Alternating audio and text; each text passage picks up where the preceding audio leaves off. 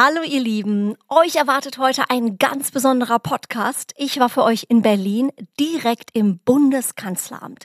Da habe ich die sympathische Doro Bär getroffen, das ist unsere Digitalstaatsministerin, und ich war total überrascht. Wir haben den Podcast nämlich nicht wie angenommen in irgendeinem Besprechungsraum aufgenommen, sondern direkt bei ihr im Büro. Und als ich da reingekommen bin, da sind mir als allererstes die vielen persönlichen Dinge aufgefallen, die bei ihr in einem großen Regal stehen, gleich rechts, wenn man zur Tür reinkommt und ganz viel Pink. Darüber habe ich natürlich mit ihr gesprochen und logischerweise auch über die Digitalisierung in unserem Land. Kriegen wir alle unsere Pizza bald per Drohne geliefert und wie sieht eigentlich die Schule der Zukunft aus?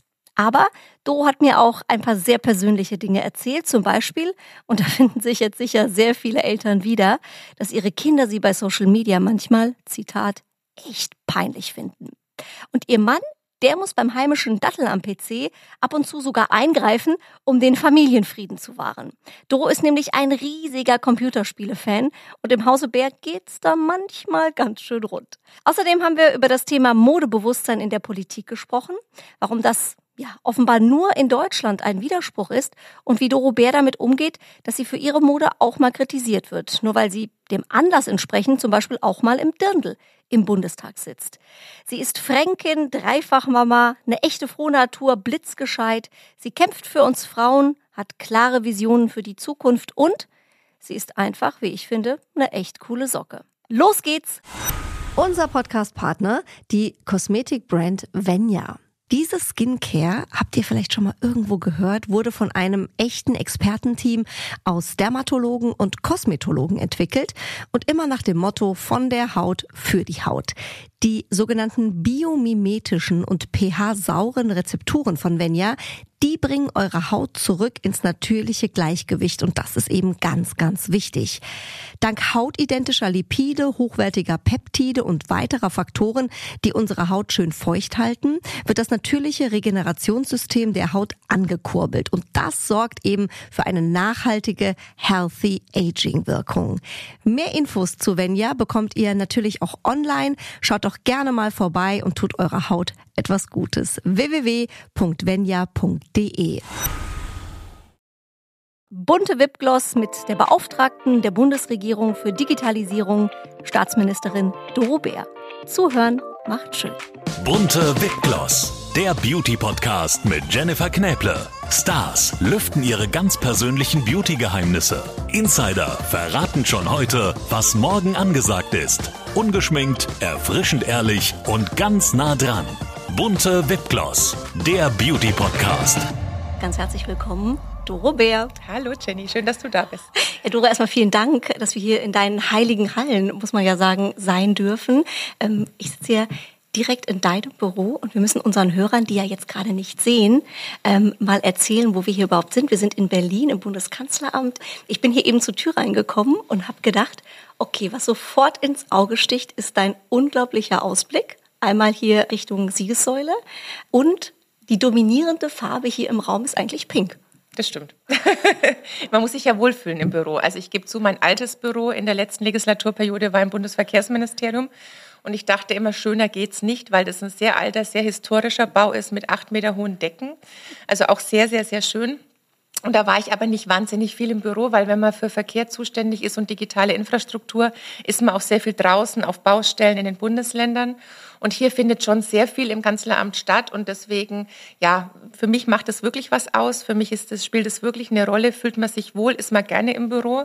Ich habe auch schon viele Zeiten erlebt, mal bei Veranstaltungen, wo alle gesagt haben, oh, ich könnte auch im Keller arbeiten, ich brauche kein Tageslicht. Also ich könnte es nicht. Ich muss schon auch eine gute, positive Arbeitsatmosphäre haben. Und du hast hier eine echte Wohlfühlatmosphäre hier auch geschaffen. Ähm, was mir sofort ins Auge gestochen ist, ist natürlich hier dein Regal. Da hast du ganz viele ähm, persönliche Dinge drin stehen.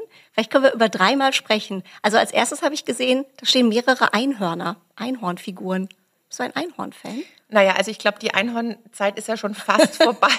ist ja jetzt wieder abgelöst von Lamas oder anderen irgendwelchen lustigen Tieren. Alpakas. Oder Alpakas, okay, gut. Also du siehst, ich habe da noch Nachholbedarf, was das Trendtier momentan ist. Ähm, nee, das liegt natürlich daran, dass auch ähm, in der Digitalisierung, in der Startup-Szene, dass natürlich das Thema Unicorn eine ganz große Rolle spielt. Und insofern habe ich zum Start ins neue Amt, als ich vor zweieinhalb Jahren hier eingezogen bin, auch viele Einhörner geschenkt bekommen. Dann habe ich gesehen, eine bayerische Maß. Oder ist das eine bayerische Maß? Also so ein Krug. Also da muss ich jetzt mal ganz ehrlich sagen, liebe Hörerinnen und Hörer, man merkt, dass Frau Knäble in Hessen wohnt, weil das ist nur ein Seitler. Das ist ja nur eine halbe Maß. Ach, siehst du, guck, ja, 0, ich kenne den Bembel. Ja. es ist 0,5, also das ist doch keine Maß, das ist ja näher am Kölsch fast. Oh Gott, das war ein richtiger Fauxpas jetzt. Entschuldigung schon mal jetzt an alle Bayern.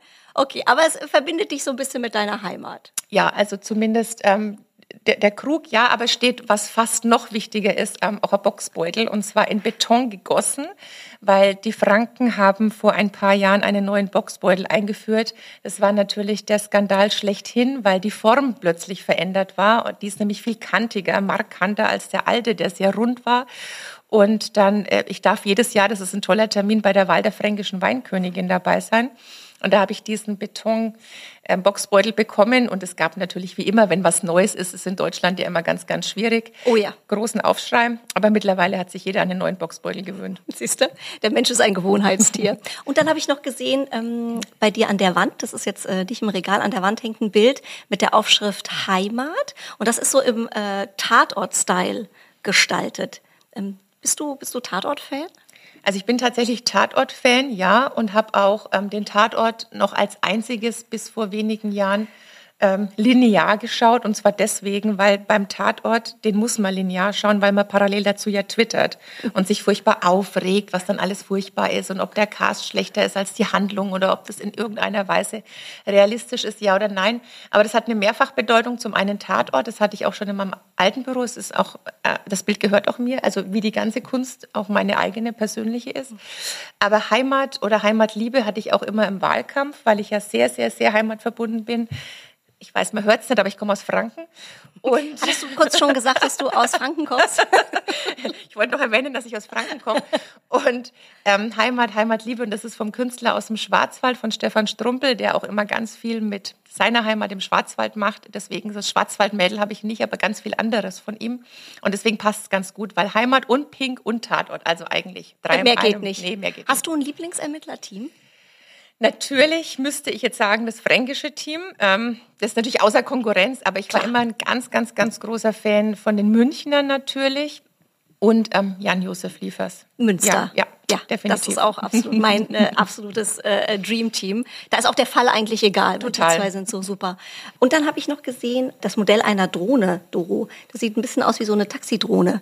Also es sind tatsächlich mehrere Flugtaxis mhm. und zwar unterschiedlicher Art. Also wirklich auch ein paar Originale. Einmal auch das Original von Airbus, dann das Original von Lilium und dann habe ich aber noch von Schülerinnen und Schülern aus Köln, die haben mir das gebastelt, als ich damals so die Flugtaxi-Version vorgestellt habe. Also also genau, einiges von den, von den Unternehmen, die wir tatsächlich wirklich schon haben in Deutschland, aber auch von Schülerinnen und Schülern, die auch Lust auf Zukunft haben. Ich kann dich ja gerne mal zu uns nach Hause einladen. Mein Mann hat, glaube ich, korrigiere mich, äh, Schatz, äh, acht Drohnen zu Hause. Also von Drohnen, die ungefähr so groß sind wie ein Esstisch, über Mini-Drohnen. Also bei uns zu Hause herrscht auch absolutes Drohnenfieber. Und Felix gibt auch Drohnenkurse, also auch für den Privatgebrauch, äh, wenn da bei euch in der Familie mal was ansteht. Wie ist denn da der Stand ähm, eigentlich in Deutschland? Kriegen wir die Pizza bald per Drohne geliefert? Da gibt es ja auch ganz viel in der Entwicklung. Also zunächst mal ist es tatsächlich spannend, dass man sieht, wie schnell manchmal so politische Entwicklungen sind. Wir hatten 2013 beim vorletzten Koalitionsvertrag die Situation, dass gar nichts zu Drohnen groß drin stand, dass man irgendwas regeln muss, weil so viele Drohnen, vor allem in Privatnutzung, gab es gar nicht. Dann wurde der Koalitionsvertrag Ende 2013 geschlossen und dann lagen kurz danach anscheinend ähm, unter fast jedem Christbaum in Deutschland, ich überspitze jetzt mal, auch Drohnen. Das war ein ganz großes Ding und 2013, 2014, so dass wir schon in der letzten Legislaturperiode auch eine Verordnung für Drohnen gemacht haben. Und gut, wenn er einen Führerschein hat, ein Mann, weil es ja nicht trivial ist. Wir hatten dann erste Unfälle, wo dann auch mal Autos gerammt wurden oder auf der Autobahn Unfälle waren. Jetzt muss man unterscheiden, es gibt ja jetzt schon auch den Einsatz von Drohnen. Wer zum Beispiel Drohnen extrem nutzt, sind so Organisationen vom Roten Kreuz wie die Bergwacht. Ähm, wir haben es im Verkehrsministerium sehr stark genutzt, um auch Brückenschäden ähm, abzufliegen. Oder wenn auch, wir hatten vor ein paar Jahren einen ganz schweren ähm, Unfall auf einer Autobahnbrücke, wo dann auch Zusammenarbeit, Verkehrsministerium, Bergwacht, dann gemeinsam mit der Staatsanwaltschaft auch über Drohnen ermittelt, was ist da eigentlich passiert, um auch niemanden in Gefahr zu bringen, weil das ja immer einfacher ist, wenn so eine unbemannte Drohne das Ganze sich anschaut oder auch Brückenschäden eben eruiert.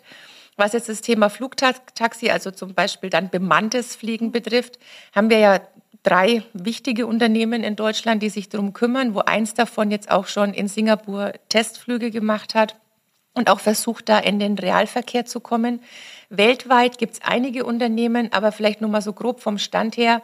Was die europäische Regulierung betrifft, bin ich eigentlich guter Dinge, dass wir schneller sind mit der EASA, als das zum Beispiel die FAA in den USA hinbekommt. Also wir könnten mal tatsächlich in Europa und vielleicht auch in Deutschland weltweit an der Spitze der Bewegung stehen. Das hätte ich jetzt nicht gedacht. Es liegt auch daran, dass unsere Hersteller anders ähm, schon konzipieren. Also wir denken halt auch an schlechtes Wetter. Wenn du so ein Flugtaxi-Unternehmen jetzt irgendwo in der Wüste von Nevada bist, magst du nichts Eis, Schnee ähm, oder Winde, Graupelschauer. Die wissen gar nicht, was das ist. Also das spielt zum Beispiel auch eine ganz wichtige Rolle bei der Entwicklung. Mhm. Du, ich habe hier gerade gesehen, ich muss mal einen Schluck trinken. Ihr habt hier so tollen äh, Kaffee aufgetischt. Na, die Tassen sind toll. Die Tassen sind toll, ja. der Kaffee ist Behördenkaffee, aber ich finde, der schmeckt ganz hervorragend in den schönen Tassen mit dem Bundesadler drauf. Schmeckt er gleich viel besser. Ich wollte gerade fragen, kann der was hier im Kanzleramt oder gibt es hier so eine heimliche Kaffeebar, wo alle hinflüchten und äh, da den Latte Macchiato trinken? Es gibt ja den schönen Spruch von der ähm, Annegret Gramm-Kannbauer, die mal gesagt hat, dass so der Kaffee auch im Kanzleramt ausbaufähig ist. Also ich widerspreche jetzt mal der Parteivorsitzenden der Schwester nicht. Aber die Tassen sind super. Die Tassen sind auf jeden Fall super. Das Auge trinkt mit. Und die gibt's auch nicht mehr. Ich hatte neulich lustigerweise hier auch eine Veranstaltung, auch mit Bundestagskollegen. Und dann hat mir einer meiner Bundestagskollegen erzählt, das ganze Porzellanunternehmen gibt's auch gar nicht mehr. Und das hatte mal, es ist mittlerweile wohl ähm, insolvent gegangen und sein Onkel hat da mal gearbeitet und der war dann ganz stolz, dass es solche Tassen überhaupt noch gibt. Aber die sind alle durchgezählt. Also, Ach, ja, sorry. Also, also du meinst, wir können jetzt nicht so, zufällig was mitgehen lassen, würde auffallen. Also mein Sekretär achtet das sehr drauf, dass alle Gäste die auch da lassen. Sehr gut. Wir machen noch ein Foto nachher. Ähm, wie sagt man so schön, zeig mir deinen Insta-Account und ich sag dir, wer du bist. Ähm, wenn man bei dir mal schaut und nachliest, steht oben in der Beschreibung Insta-Lover, Mama, Politikerin, Gamerin, Jägerin, Fränkin, Bayerin, Teilzeit-Berlinerin, süchtig nach Sonne und Chili, intelligenten Menschen und viel Pink. Es fängt an mit Insta-Lover, Mama, Politikerin. Ist das auch die Prioritätenreihenfolge? Es ist die Prioritätenreihenfolge für Instagram, definitiv. Okay. Weil ich ja als Mama ehrlicherweise ähm, nicht so wahnsinnig viel poste von meinen Kindern. Ich schreibe schon mal was über sie und regt mich dann auch furchtbar auf über so großartige Dinge wie, ähm, wenn man drei Kinder hat, drei Kindergeburtstage im Jahr, das ist dann doch sehr, sehr anstrengend und man ist froh, einen Haken dahinter dann gesetzt zu haben und ist, glaube ich, abends platter, als wenn man tausend politische Termine hatte. Also für Instagram ist es die richtige Reihung, ansonsten natürlich nicht. Mhm. Ich habe natürlich geguckt äh, bei dir heute mal äh, bei Insta, was du schon alles äh, gemacht hast. Da ist ja schon viel passiert.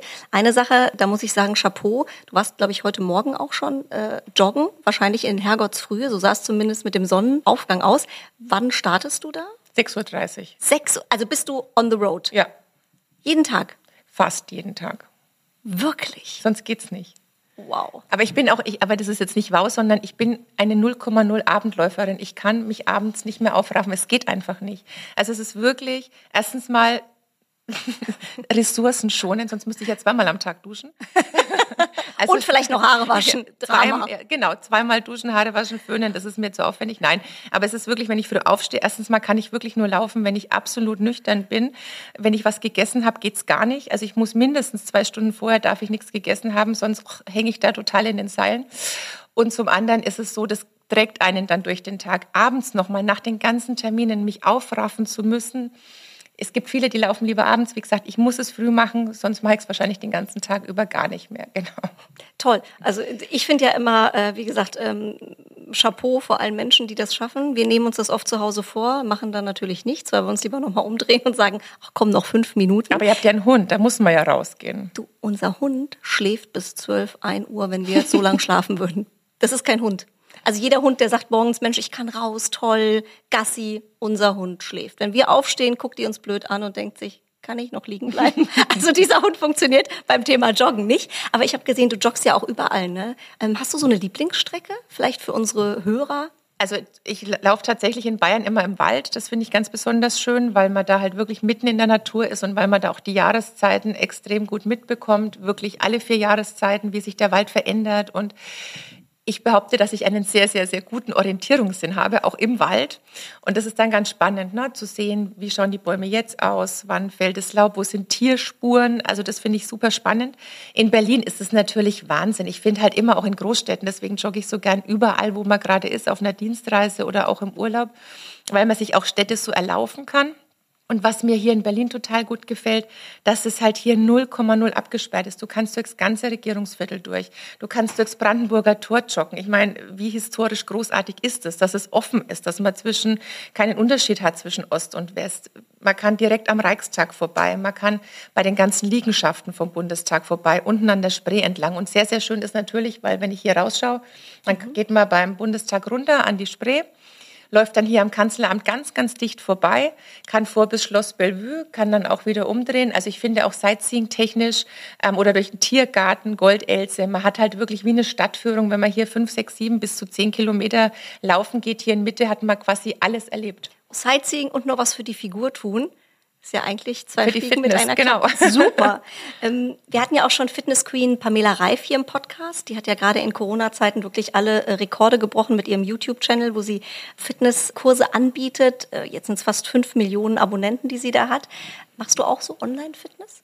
Also ich mache das manchmal tatsächlich zu Hause, dann mit meinen Töchtern zusammen die Kommentare sind halt immer nicht so nett, ne? wenn man es so mit den Töchtern macht. Die finden halt natürlich, dass Pamela Reif das besser macht, aber deswegen verdienen die auch damit ihr Geld und ich nicht. Was kommt da so? Oh Mama. Ja, es ist halt. Es muss weiter runter bei den Squats. So ähnlich, genau. Und dann höher, schneller, weiter. Das fängt beim Laufen ja schon an. Auf der einen Seite freut man sich, wenn die Kinder mitlaufen. Auf der anderen Seite muss man halt irgendwann konstatieren, dass sie halt doch schneller sind und fitter sind und auch immer sich lustig machen, dass ich eigentlich laut meinen Töchtern gar nicht laufen gehe, sondern sehr schnell gehe. Das finde ich nicht. Ich, aber die sind halt schneller. So ist es. Wir sind halt ähm, dann doch nicht mehr 21, gell? Das ist der Lauf der nicht Zeit. Nicht mehr ganz, nicht. Nicht mehr ganz, also knapp, knapp vorbei, muss man sagen. Knapp vorbei. Aber wie siehst du das? Ähm, weil ich finde ja, gerade so in Corona-Zeiten gab es einen unfassbaren Hype bei Social Media, online. Also da gab es ja so viele Fitnessangebote. Geht der Trend eher dahin, dass, dass wir das alle nur noch von zu Hause aus machen? Also ich überlege ehrlicherweise auch, ob ich mich abmelde ähm, vom Fitnessstudio. Abgesehen davon bin ich die perfekte Fitnessstudio-Leiche. Gehe ja nicht hin, Karteileiche. Aber ich glaube, am Ende kann man es auch einfach super zu Hause machen. Also man muss eine Lanze brechen für unsere Fitnessstudios, weil ich glaube schon, dass die sehr gelitten haben, viele Abmeldungen hatten und natürlich der ein oder andere Satz, ja, man kann Sport auch woanders machen, draußen machen. Also ich gehe jetzt ehrlicherweise auch nicht ins Fitnessstudio, weil ich es auch liebe, in der Natur zu laufen. Aber die haben natürlich auch eine Daseinsberechtigung und sind natürlich dann auch da, dass auch mal Fehlstellungen korrigiert werden. Wenn jemand auch jemanden braucht, um sich aufzuraffen, das ist natürlich das, was du vorhin auch gesagt hast, immer so ein Thema innerer Schweinehund. Ist jetzt nicht so, dass ich auch jeden früh rausspringe und sage, yay, ich habe keinen inneren Schweinehund und würde es nicht auch manchmal schöner finden, noch fünf Minuten länger liegen zu bleiben bleiben. Also deswegen, ich glaube, wir brauchen ein sowohl als auch. Und es gibt natürlich auch Tage, da kann man nicht draußen laufen gehen. Da ist es gut, Alternativen zu haben. Ansonsten ist mir aufgefallen, jetzt auch im politischen Berlin, im Umfeld hier, dass die wenigsten so aus dem Lockdown rausgekommen sind, wie sie reingegangen sind. Entweder wurde viel abgenommen, viel Sport gemacht oder das Gegenteil. Entweder die eine oder die andere Seite. Ja, also es hat sich relativ wenig ähm, so stabil die Waage gehalten. Ich habe das gemerkt, also gerade bei uns auch in der CSU-Landesgruppe gab es schon sehr, sehr viele, die doch erschlankt aus dem Lockdown wieder rausgekommen sind. Andere raten dann die Corona-Röllchen, ne? So Oder so. Die, so hießen die, glaube ich.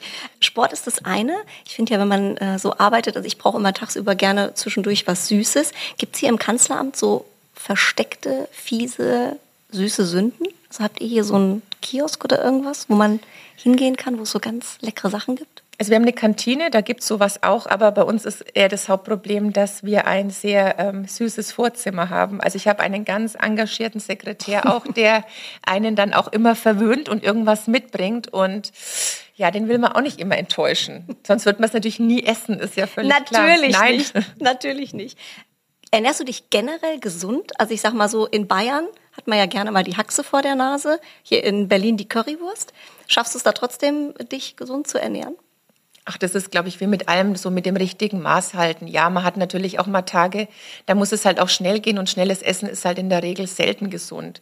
Und dann haben wir ja auch das Hauptproblem an unserem Job ist, glaube ich, dass wir auch wahnsinnig viel sitzen, dass sich das Sitzen ja auch noch mal in den letzten Jahren wirklich potenziert hat. Und das merkt man einfach. Also gerade auch beim Laufen, gerade wenn man dann mal den Übungen macht oder sich das mal anschauen lässt. Wir haben halt alle irgendwo Verkürzungen durchsitzen. Dann kam natürlich während Corona noch hinzu, dass ich relativ wenig zugefahren bin. Sonst war ich immer Zug und nutze dann auch die Zeit im Zug mal aufzustehen, mal zu laufen.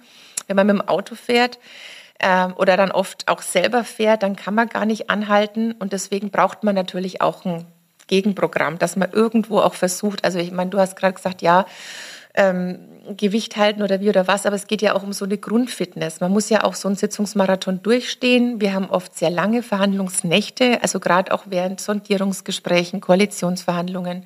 Da waren wirklich Monate dabei. Da habe ich wahrscheinlich mehr Nächte im Willy Brandt-Haus oder im Konrad-Adenauer-Haus oder in der Bayerischen Landesvertretung übernachtet, als dann tatsächlich zu Hause, weil die Sitzungen bis in die frühen Morgenstunden gehen.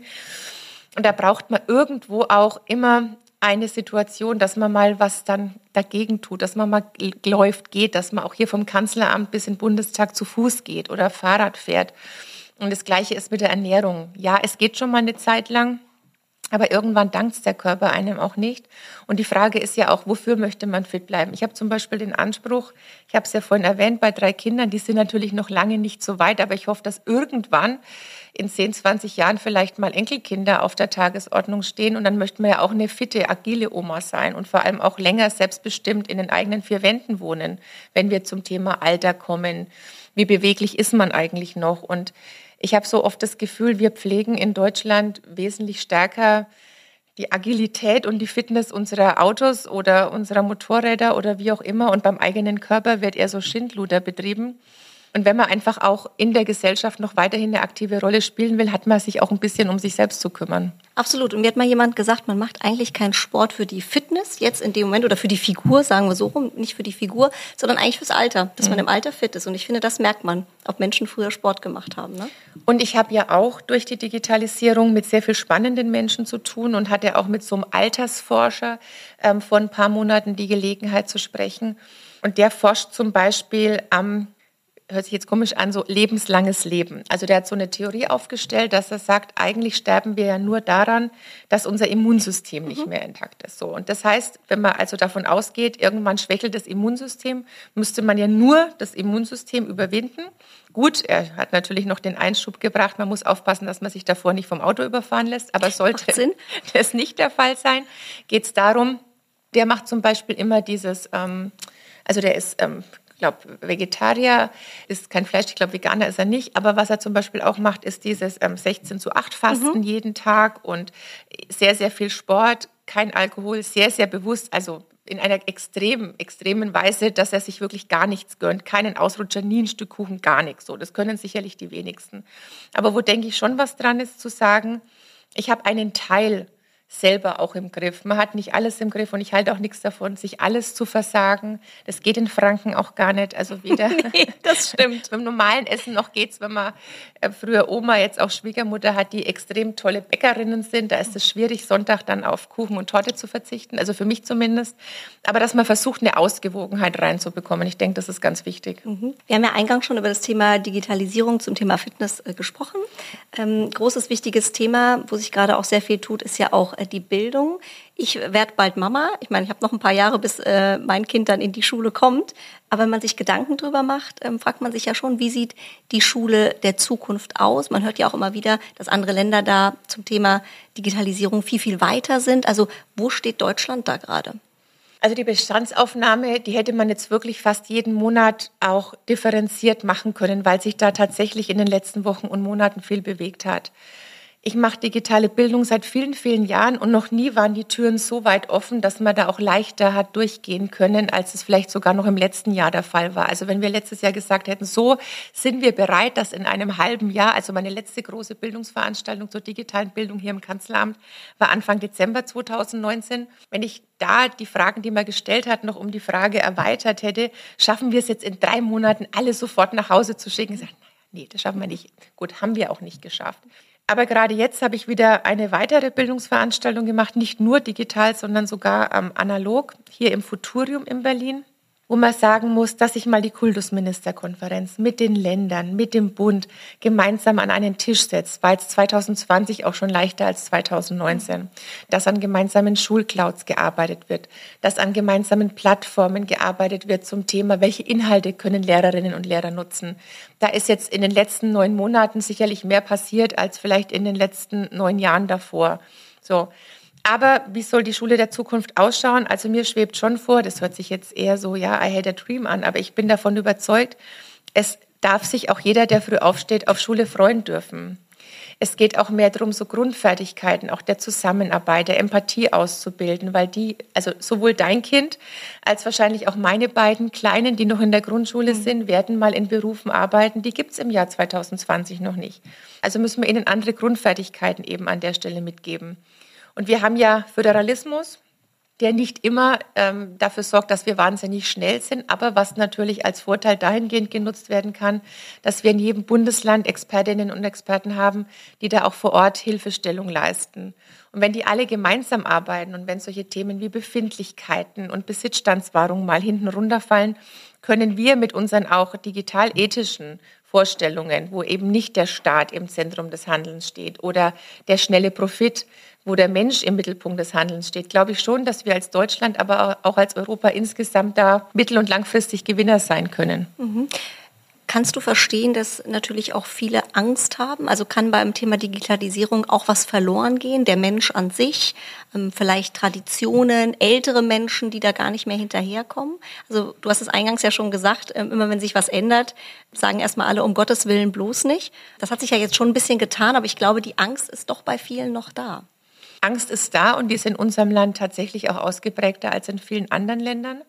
Aber gerade so viele Ältere haben jetzt ja auch während des Lockdowns gemerkt, dass sie ohne digitale Anwendungen ja für noch viel weniger die Möglichkeit mhm. gehabt hätten, mit ihren Enkelkindern in Kontakt zu bleiben. Ich unterstütze ja auch unterschiedliche Vereine, gerade von Älteren, die feiern immer sogenannte Versilberer-Partys. Das heißt, da treffen sich Seniorinnen und Senioren, ähm, bringen sich gegenseitig bei, wie sie Videotelefonie nutzen, wie Apps installiert werden. Ähm, und die gehen aber danach auch regulär zum Schwimmen. Also die lassen sich früh ihr Smartphone erklären und gehen danach schwimmen. Aber ich versuche in allen Bereichen, ob jetzt in der Bildung oder jetzt eben auch im Zusammenschluss der Generationen, so und sowohl als auch als Überschrift zu haben.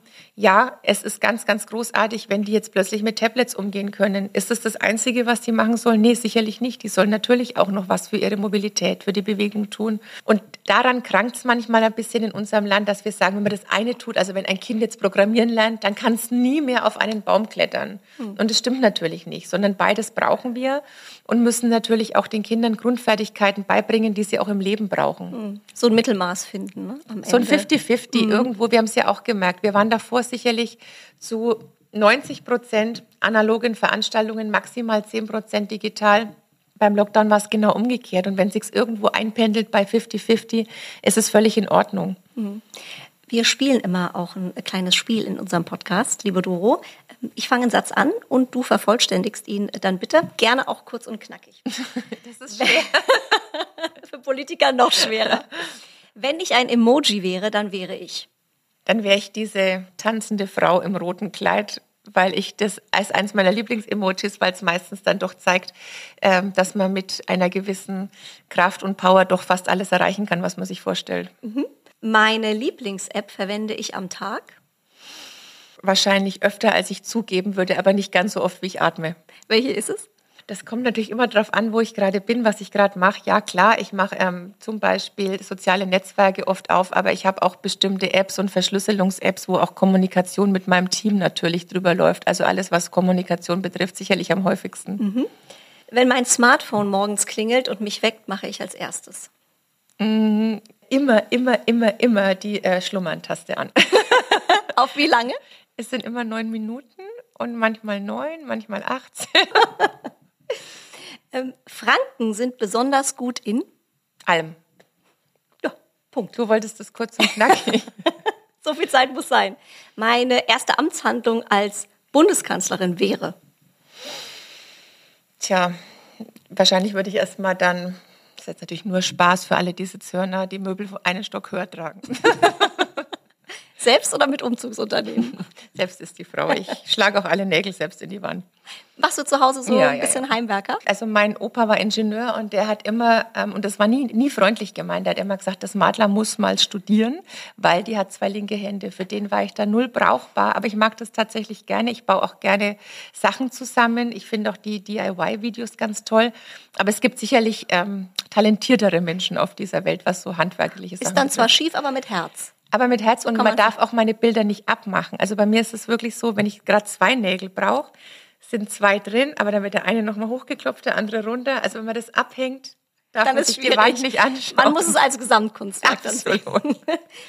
Wenn mein Smartphone schon mittags um 12 Uhr nur noch 10% Akku anzeigt, dann Ja, dann äh, bin ich wahrscheinlich wie jeder verzweifelt auf der Suche nach dem Ladegerät. wie viele hast du dabei? Ich habe immer zwei. Ich habe auch sehr viele Ladegeräte dabei, auch viele mobile Ladegeräte. Und ich, meine Mitarbeiterinnen und Mitarbeiter wissen auch, dass sie immer eins dabei haben müssen. Und wir haben tatsächlich auch im Plenarsaal, weil wir da keine Steckdosen haben, hilfreiche Engel, die uns dann auch mobile Ladegeräte bringen. Das ist schon ein Thema, ja. Okay, sehr, sehr wichtig auf jeden Fall hier im Ministerium. An einem Wochenende ganz ohne Termine und Verpflichtungen mache ich. Gehe ich tatsächlich gerne mit meiner Familie auch in die Natur raus, was mein Mann und ich lieben und was wir dabei sind, den Kindern beizubringen, dass sie es auch total toll finden. so wandern und so. Ich glaube, wandern ist so, wenn wir nur das Wort wandern sagen. Ähm, und das Schlimme ist, wenn man drei Kinder hat, denken die ja, dass es eine Demokratie ist, wo sie einen überstimmen können. Bis du ihnen sagst, nein, so funktioniert's muss nicht. man sagen, die Eltern haben jeweils zwei Stimmen. Aber die älter die werden, desto schwieriger wird es. Aber ich gehe tatsächlich gern raus und wandern in die Natur, in den Wald. Das liebe ich sehr. Wenn die nicht wandern geht, wie ist das eigentlich mit deinen Kids? Ähm, sagen die auch manchmal, ja, die Mami ist ja sehr aktiv bei Social Media. Oh Mama, das war jetzt echt peinlich. Also gucken die, was du da machst? Kriegst du da Feedback zu Hause? Also die zwei Kleinen dürfen ja noch nicht, die sind noch in der Grundschule. Und wenn ich jetzt so ein Foto mache, meine Älteste, wenn die sieht, dass ich jetzt mal ein Selfie mache, sagt, die, bitte poste das nicht. Also die ist total sauer, weil sie dann auch sagt, meine Freundinnen folgen dir auch. Und das ist für die wirklich das aller, aller, aller Schlimmste. Also ich habe nach dem Lockdown, habe ich unseren Kindern allen, als der erste reguläre Schultag wieder war, so eine kleine Schultüte geschenkt mit Mini-Sachen drin und habe halt mich bedankt bei ihnen, dass sie das so gut gemacht haben und dass wir so gut durch die Zeit gekommen sind. Und ich habe den verzweifelsten Anruf überhaupt bekommen, weil sie gesagt hat, sag mal, geht's eigentlich noch? Ich komme früh in die Schule und meine Freundin, und was war in der Schultüte? Und das war mega, mega, mega peinlich. Und das, diese Geschichte habe ich jetzt schon hundertmal erzählt bekommen, immer als Negativbeispiel. Und dann wird man zensiert zu Hause. Und das ist wirklich, ich habe mir immer vorgenommen, Social Media mache ich immer ohne Schere im Kopf, egal wer mir folgt, egal was man weiß, egal ob man Shitstorm gerade auf Twitter antizipiert. Aber die Kinder sind tatsächlich Gnadenlos. schwierig, gnadenlos. Ja, und das ist immer, man hält das Handy immer falsch. Ist immer peinlich. Mama, deine Stories sind so peinlich, sage ich meinen Kollegen, gefällt's. Ja, die sind ja auch so alt wie du. Ja, also da wünsche ich dir, wünsche ich dir noch viel Spaß. Und das wird nicht besser, glaube ich. es wird nicht besser. Wie ist es zu Hause? Also wer hat da die Macht? Was kannst du deinen Kindern da noch beibringen? Und wo helfen die dir vielleicht auch? Also helfen tun die mir natürlich wesentlich mehr als umgekehrt. Ähm, aber ich habe natürlich dahingehend die Macht, dass ich schon sehr stark unterscheide, wer ist unter 18, wer ist über 18. Die sind ja alle noch unter 18. Und ich habe da schon sehr klare, sehr strenge Regeln, sowohl was die Zeitdauer betrifft, als auch was die Qualität betrifft. Also auch gerade beim Thema Gaming. Ich mache ja sehr viel im Bereich E-Gaming und im Bereich E-Sports und ähm, habe ja den Deutschen Computerspielpreis auch mit Kollegen vor mittlerweile fast zwölf Jahren ins Leben gerufen. Also das ist mir ein ganz, ganz wichtiges, auch politisches Anliegen, politisches Thema, auch für einen Standort Deutschland. Und dann zu sagen, ja, ihr dürft eine Konsole haben, aber es wird halt auch nicht jedes Spiel erlaubt und es wird vor allem auch nicht jede Dauer erlaubt und es wird auch nicht jede Uhrzeit erlaubt. Das ist dann schon immer so ein Kampf, weil man den Kindern schon erklären muss, ja, Mama und Papa machen auch viel an ihren Geräten. Aber so dieses, ach ja klar, ihr arbeitet da dran, hahaha, das dann nochmal so rüberzubringen, dass es ein Unterschied ist, wenn wir an unseren Tablets sitzen im Vergleich zu, wenn sie das Ganze nutzen, ist wahrscheinlich wie in jeder Familie. Spielt ihr auch manchmal so Computerspiele zusammen? Ja. Also ich habe es einmal mit meinem Mann versucht. Ich sollte den Wagen steuern, der ist ständig nur im Graben gelandet. Ich habe es dann gelassen. Also ich komme mit den ganzen Joysticks auch gar nicht klar. Das lernst du. Ja? Ja, also ja. Er sagt, ich bin unbegabt. Nee, ja, aber das lernt man trotzdem. Das ist tatsächlich, das, das unterschätzt man, dass es auch von der Hand-Hirn-Koordination schon eine Leistung auch ist, auch was die Schnelligkeit betrifft. Das sind natürlich diese E-Sportler total beeindruckend. Also ich habe mal da auch gegen einen Bundesliga-Profi oder spielen dürfen und Weltklasse-Spieler und habe mit zwei anderen Politikern gespielt und wir waren zu viert, also dieser Profi und wir drei Politiker und ich war Zweite. Das wow. war natürlich super. Also natürlich habe ich die zwei Politikerkollegen abgehängt. Klar. Und da merkt man erstmal, wie schnell dann das Gehirn auch drauf gepolt sein muss. Und das waren jetzt keine großen Anforderungen. Es ging wirklich nur um diese Koordination. Und wir spielen auch, also wir haben auch bei verschiedenen Spielen vier Controller. Wir sind zwar zu fünft, aber einer muss immer aussetzen. Und das ist schon etwas, was auch die Gemeinschaft total stärkt. Und wenn dann die Kinder auch mal schneller sind, dann ist das auch toll. Ne? Es gibt denen auch ein Selbstbewusstsein und selber wird man ehrgeizig. Und wenn man dann immer sagt, wenn man schreit, ist das Ding weg. Ich habe neulich auch mal so geschrien, dass man mal gesagt hat, Zeus ist das Ding weg, aber nur für die Mama, weil die, das ist was, wo man sich schon emotional auch reinsteigern kann. Ja. Also ist dein Mann eigentlich der Einzige, der da noch einen kühlen Kopf bewahrt? Mein Mann würde ja behaupten, dass er nie spielt. Weil ah. wenn ich immer sage, jeder zweite Deutsche ist Gamer, sagt er ich nicht. Sage ich, du spielst FIFA. Das ist natürlich auch Gaming. Also das nimmt er raus. Natürlich, das ist dann für ihn kein Gaming. Oder wenn wir mit den Kindern dann zusammen an der Konsole sind und da gibt es ein Spiel, das ist total banal. Das heißt irgendwie so Mauerlauf. Und da muss man halt balancieren und auf so einer Mauer laufen und muss dann quasi, das ist wie ein Staffellauf, wo man sich dann gegenseitig immer was übergibt und der vierte schmeißt es dann rein und dann geht es halt auf Zeit. Man ist ein Team.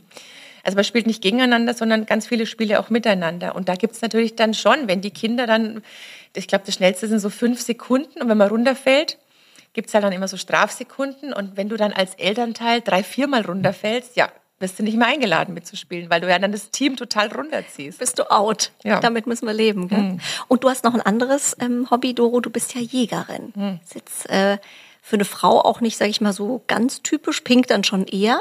Wie bist du dazu gekommen? Bist du damit aufgewachsen oder waren deine Eltern auch Jäger? Nee, meine Eltern sind beide keine Jäger. Äh, ich habe in eine Jägerfamilie eingeheiratet. Tatsächlich, mhm. mein Schwiegervater war Jäger und auch die ganze Familie meines Mannes, außer meinem Mann jetzt selber. Aber für mich war es mehr so das Bewahren auch von Traditionen. Ich komme ja aus Franken. Hattest du gesagt, dass du aus Franken kommst? Falls ich es noch nicht erwähnt hatte. Und da ist es tatsächlich so, wenn man so auf dem Land aufwächst, es hat ganz viel eben Hege, Pflege, Tradition. Es hat natürlich aber auch was damit zu tun, wie entwickelt sich dann auch so eine Population, gerade von Schwarzwild beispielsweise, wenn man eben von Schwarzwildplagen hört, was das auch ähm, mit der Natur macht. Und deswegen war für mich das so zum einen ein Anreiz zu sagen, ich möchte so eine Tradition auch weiterleben. Zum anderen war es tatsächlich auch ein Anreiz, ich habe den Jagdschein ja erst vor vier Jahren gemacht, mal zu überlegen, schaffe ich das eigentlich noch? Weil ja, ich lerne auch jeden Tag dazu, aber nach dem Abitur, nach dem Studium, man hat man tatsächlich noch mal so viel Stoff auf einmal. Absolut. Und das, ich habe gewusst, dass es viel ist ich habe es trotzdem unterschätzt, wie viel es ist. Und jedes Mal, wenn ein Kapitel wieder rum war, dachte ich, jetzt kommt noch was Neues. Und was mich zum Beispiel, also ich fand viel okay, was mich tatsächlich am meisten beschäftigt hat, was auch vom Lernen her am schwersten war, waren so diese ganzen Tierseuchen und diese ganze Hygiene und was es alles für Wildkrankheiten gibt. Das fand ich am schwersten, weil es ja auch nicht so niedlich ist, wie du lernst alle Bäume, alle mhm. Sträucher, alle Tiere und wer legt wann wie viele Eier und wer hat wann wie viele Nachkommen und so weiter. Und was ist der Unterschied zwischen einem Kaninchen und einem Hasen? So, das ist ja alles schön. Und auch, ich habe vorhin von den Jahreszeiten gesprochen. Ich gehe jetzt ganz anders in den Wald. Ich wohne zwar schon immer auf dem Land. Ich hatte Heimat- und Sachkunde in der Grundschule. Trotzdem jeder Baum, jeder Strauch, jede Tierfährte, jede Losung, so, also das Tierpupu, mhm. ne, mhm. für die Nichtjäger. ähm, das ist natürlich was, was man erkennt plötzlich und es eröffnet sich einem nochmal ein ganz anderer Horizont. Das war für mich so das Entscheidende und das war schon so viel zu lernen und so viel Stoff, dass das eigentlich das war, wo ich dann am meisten stolz war, als ich es dann geschafft hatte. Mhm. Doro, du liebst Pink, ähm, fährst in der Mittagspause auch mal zur Fashion Week, wählst auch mal außergewöhnliche Outfits, zum Beispiel bei, bei der Gamescom. Was sagst du zum vermeintlichen Widerspruch, gerade ja bei uns Frauen, zwischen Modebewusstsein und Politik? Der kommt ja immer wieder mal auf. Das kommt immer wieder mal auf, aber spannenderweise nur in Deutschland. Also weder bei den amerikanischen Kolleginnen, ähm, auch im Baltikum, in Frankreich ist das überhaupt kein Thema, sondern in Deutschland ist das irgendwie immer so ein Tabu. Und ich hatte ja mal im Rahmen auch eines Empfangs zur Fashion Week, auch hier im Kanzleramt, da war ja auch die Bundeskanzlerin anwesend, gesagt, dass es oft leichter ist, sich für Abgeordnete zur Atomlobby zu bekennen, als dann zu sagen, man unterstützt die deutsche Modeindustrie. Und man muss ja sagen, dass gerade die in diesem Jahr extrem gelitten hat. Also wenn wirklich jemand gelitten hat, dann die ganze Textilbranche weil man natürlich so schnell ähm, eine Saison dann rum hat, weil dann viele Einzelhändler auch pleite gegangen sind. Wenn man sich unsere Innenstädte anschaut, muss man sich ja auch überlegen, möchte man nur noch große Ketten, die auch vielleicht gar nicht aus Deutschland kommen, oder möchte man auch individuelle Boutiquen haben, die man da noch finden kann? Das hat ja auch was mit dem Einkaufserlebnis zu tun. Das hat gerade was mit kleinen Mittelstädten zu tun. Und das hat mich schon auch heuer nochmal sehr stark beschäftigt, weil nichts ist so älter äh, wie dann eben die Saison vom letzten Jahr oder von vor einem halben Jahr. Und deswegen habe ich immer versucht, da auch eine Stimme zu sein, weil es in anderen Ländern völlig normal ist und ganz normal zur Wirtschaft dazugehört. Aber ich habe das in ganz vielen Branchen. Ich habe vorhin vom Gaming gesprochen. Das findet auch nicht jeder so toll, sich dafür einzusetzen. Und bei der Mode ist es eben ähnlich. Und man wird ja dann gerne ähm, als oberflächlich hingestellt, wenn man dann eben keine flachen drei Zentimeter Absatzbequemtreter hat, sondern wenn man eben sagt, man wählt eine etwas höhere Variante. Aber ehrlicherweise ähm, ficht mich das deswegen nicht, weil man dann immer sich denkt, gut, dann gibt's halt nichts anderes. Also wenn man sich darüber aufregt, ob man ein Kleid anziehen darf, ob man welche Rocklänge angemessen ist, ob man immer einen Blazer anhaben muss oder ob es eben auch mal ein Twinset sein kann oder was ähnliches. Das sind halt so Themen, wo ich mir denke, damit beschäftigen sich Leute, wenn sie sich nicht mit politischen Inhalten auseinandersetzen wollen. Mhm du hast ja auch mal hier im, im ähm, Bayern-Trikot oder im Dirndl im, im Bundestag gesessen. Glaubst du, dass die Menschen sich vielleicht auch einfach dran gewöhnen müssen? Wir hatten das Thema Gewohnheit ja vorhin. Wenn man das eben öfter mal sieht, dass es eben nicht nur die Bequemtreter sind und der Bläser, dass es sich vielleicht auch irgendwann ändert? Meinst du, da tut sich was in Zukunft oder ist Deutschland da eher schwierig? Ich weiß es nicht. Also ich glaube, dass man auf der einen Seite immer diesen Widerspruch hat, dass alle schreien, wir brauchen in der Politik mehr Typen, mehr Typen, mehr Typen. Und wenn dann jemand einer vermeintlichen Norm nicht entspricht, dann ist man auch sehr schnell dabei zu sagen, so jetzt wird mal der Typ äh, einen Kopf kürzer gemacht ähm, oder die Typin an der Stelle. Ich glaube, da muss jeder für sich entscheiden, was ist er bereit auch mit sich machen zu lassen? Ist er bereit, sich in diese, ähm, wenn man Politikerin ist, muss man immer einen Hosenanzug anziehen, Kiste reinzudrängen oder ob man sagt, mein Gott, das, was ich jetzt anziehe, würde ich in jedem anderen Job an, auch anziehen. Äh, beziehungsweise glaubt ja fast jeder von sich, dass er gut gekleidet ist. Ich glaube, die wenigsten sagen, ich habe einen ganz schlechten Style. Das ist schon mal das eine. Und das zweite ist sicherlich, dass man auch sagen muss, Anlass angemessen. Also so ein ähm, Gamescom oder deutscher Computerspiel. Preiskleid, das zieht man ja dann auch nicht an, wenn man beim Deutschen Juristinnenbund eingeladen ist. Klar. Oder jetzt die Tage ist dann wieder Wiesen und ich hatte zum Beispiel mein Dirndl im Bundestag an, weil das da gerade ein Tag der Wiesen war ähm, in, in Berlin, da gab es auch so eine bayerische Wiesen, die da eröffnet wurde. Und es ist eine schöne Tradition. So, also auch Anlass angemessen. Deswegen, und Dirndl passt natürlich immer, also es kann man natürlich auch öfter und immer anziehen. Ja, und das Bayern-Trikot war halt am Tag nach einer Niederlage, weil da fand ich, dass man auch gerade in Niederlagen zu seinem Verein stehen muss. Aber es war komischerweise, es wird einem immer ah, bewusst eingesetzt. Ich mache das nicht. Ich ziehe das früh an, wo ich gerade denke, das passt. Und wenn dann andere mehr rein interpretieren als man selber, liegt es wahrscheinlich eher dann am Empfänger als am Sender. Absolut. Ich habe sehr gefeiert. Ich finde es toll, äh, dass du da mit so gutem Beispiel äh, vorausgehst, Doro. Vielen, vielen Dank. Wir müssen uns auf jeden Fall verabreden für den nächsten Podcast 2021, weil es gibt noch so viel zu besprechen, so viele Themen. Vielen Dank, dass wir hier bei dir sein durften. Danke, im dass Kanzleramt. du da warst. Vielen Dank. Dankeschön, Doro. Nächste Mal mit Wilma. Auf jeden Fall. Bunte Wipgloss, der Beauty Podcast mit Jennifer Knäble. Ein bunte Original Podcast.